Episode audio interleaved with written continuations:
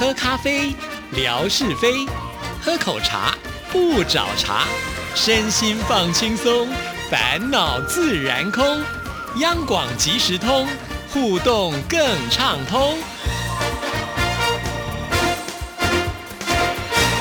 亲爱的听众朋友，大家好，欢迎收听今天的央广即时通，我是谭志毅。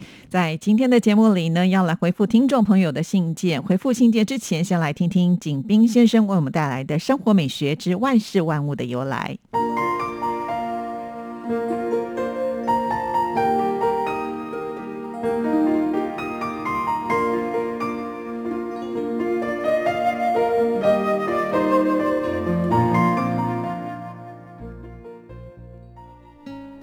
亲爱的朋友，你们好。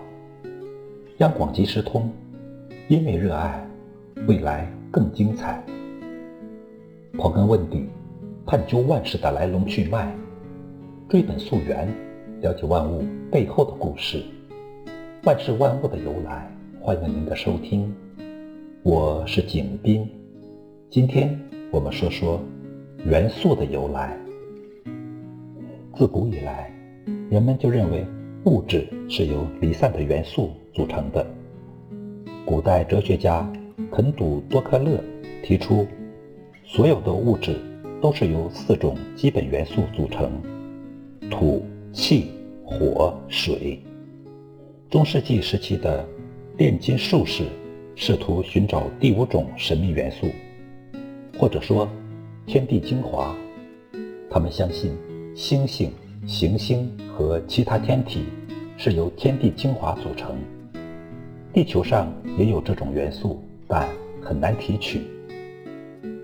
在科学革命开始以前很久，炼金术士和冶金家在提炼这种精华元素时，就辨别出了十三种元素，其中大多数是金属元素。在中世纪末所知的十三种元素是替。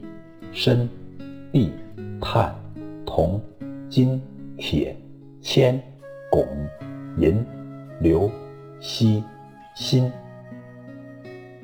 炼金术士们希望那种精华元素能使铅或其他的廉价金属或合金变成金。一五五七年，杜利叶斯·斯卡利杰发现了铂元素。此后的三个世纪，越来越多的元素被发现。到19世纪70年代，门捷列夫发现了元素周期表。20世纪，随着研究工具和方法的改进，他发明的周期表被一一填满。20世纪中期，物理学家能够把一种元素通过原子裂变、合成和控制性核反应转变成另一种元素。亲爱的朋友，万事万物的由来，感谢您的收听，关注支持谭志毅，你的笑容更灿烂，你的心情更美丽。再见。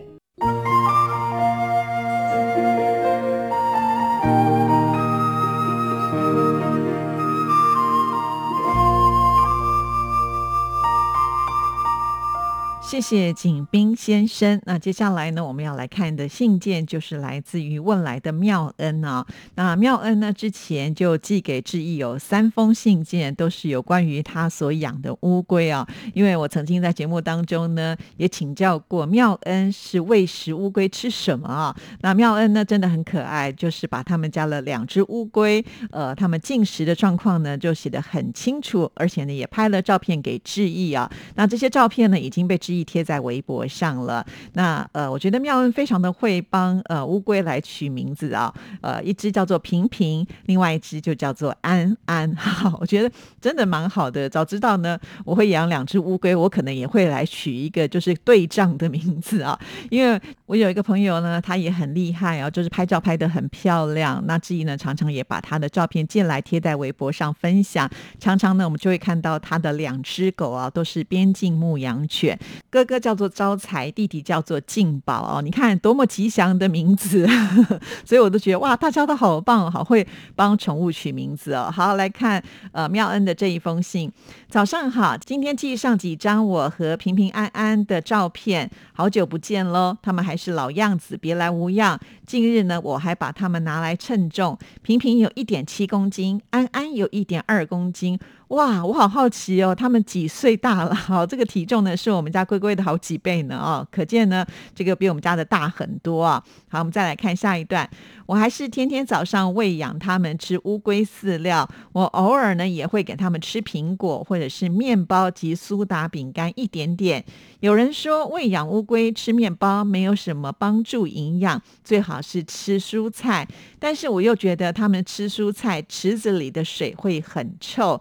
诶，是这样吗？说到这儿呢，我也得要分享一下，就是我一开始的时候也不知道该喂乌龟吃什么，而且我们家那个乌龟来的时候很小啊，摆在手上呢。比手掌心还要小，那现在呢，应该已经是我整个手掌那么大了啊。其实它长大的速度非常的快。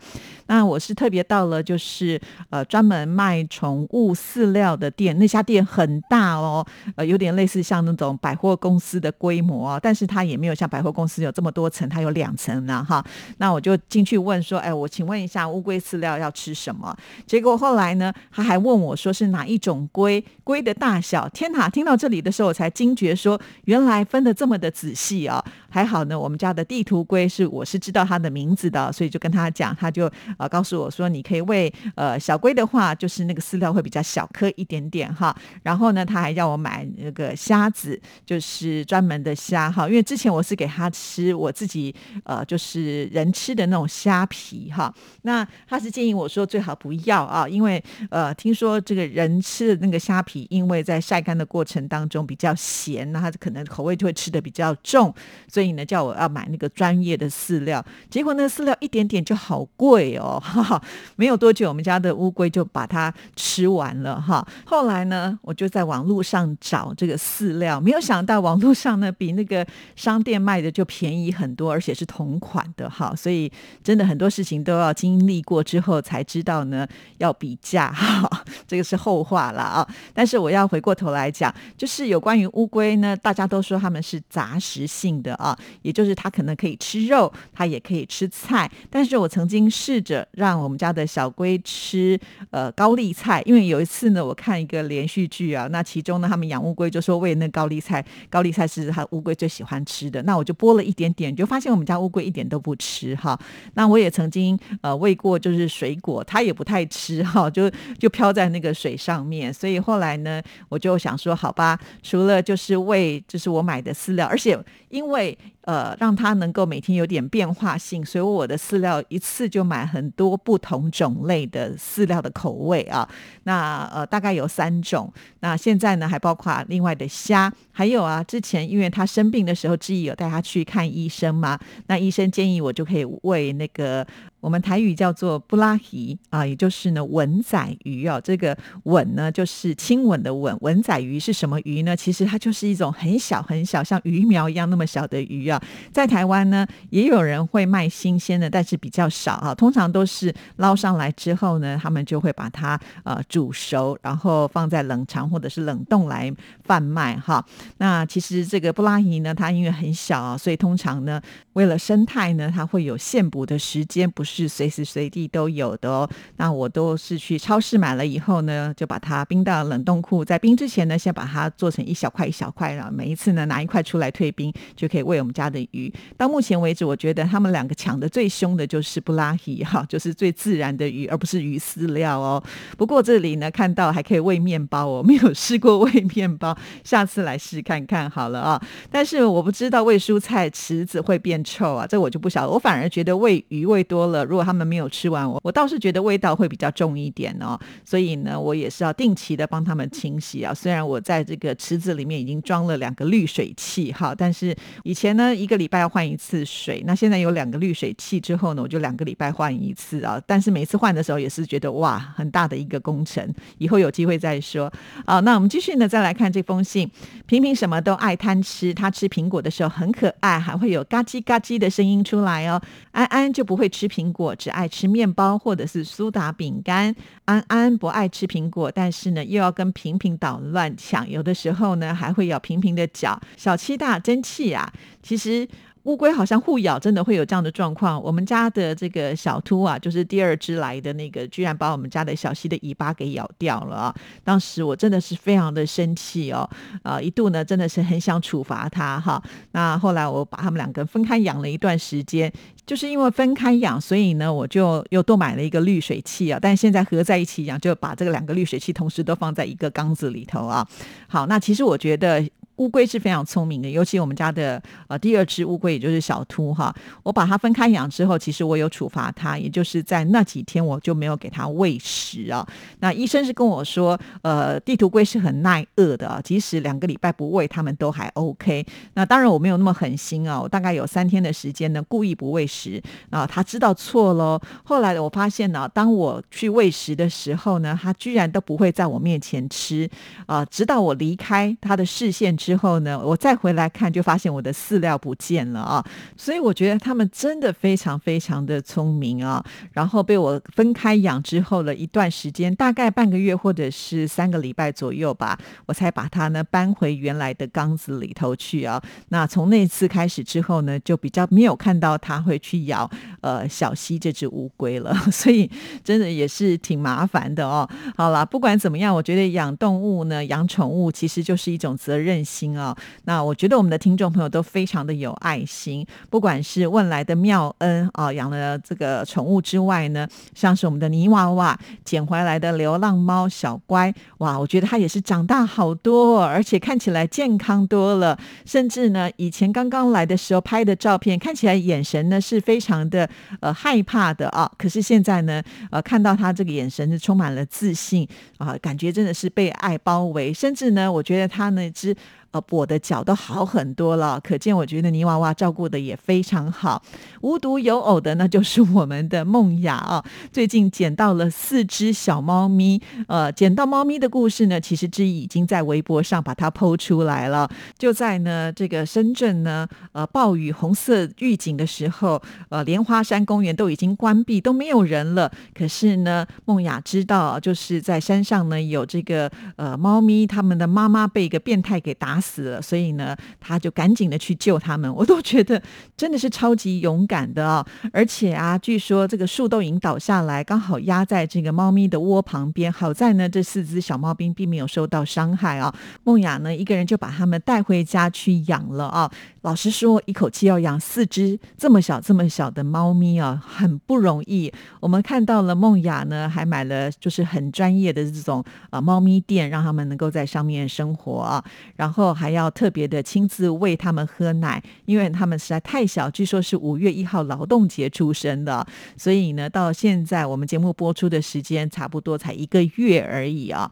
平常梦雅的工作都已经非常忙碌了，现在又多了四只这么小需要人。在旁边呵护的猫咪啊，呃，几乎呢都没有办法好好的睡觉，因为半夜的时候呢，它们还是会喵喵叫哈。哇，这个真的是很辛苦。不过从这边也可以看得出来，我们的听众朋友真的都是非常非常的有爱心啊。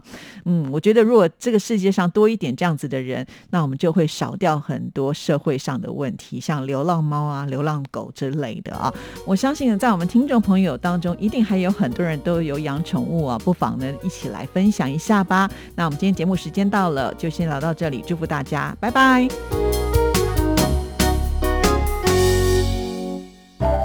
儿子，等一下陪我去一趟邮局。妈，你去邮局要干嘛？去领钱转账。哦，不用这么麻烦啦，转账不需要临柜哦。嗯，这怎么可能？不去怎么提钱啊？行动邮局 App 通通都能搞定啊！新一代行动邮局 App 支援扫码收付、无卡提款、转账、线上缴费，少了携带现金的危险，也没有付错钱、找错钱的问题哦。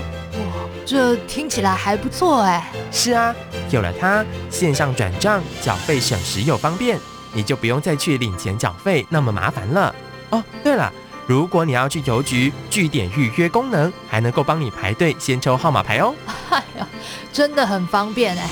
那我们现在就去邮局办理申请。哎呦，不用啦，用金融卡搭配读卡机就能够在家申请喽。现在我们就上邮局的官网查查吧。以上广告由中华邮政提供。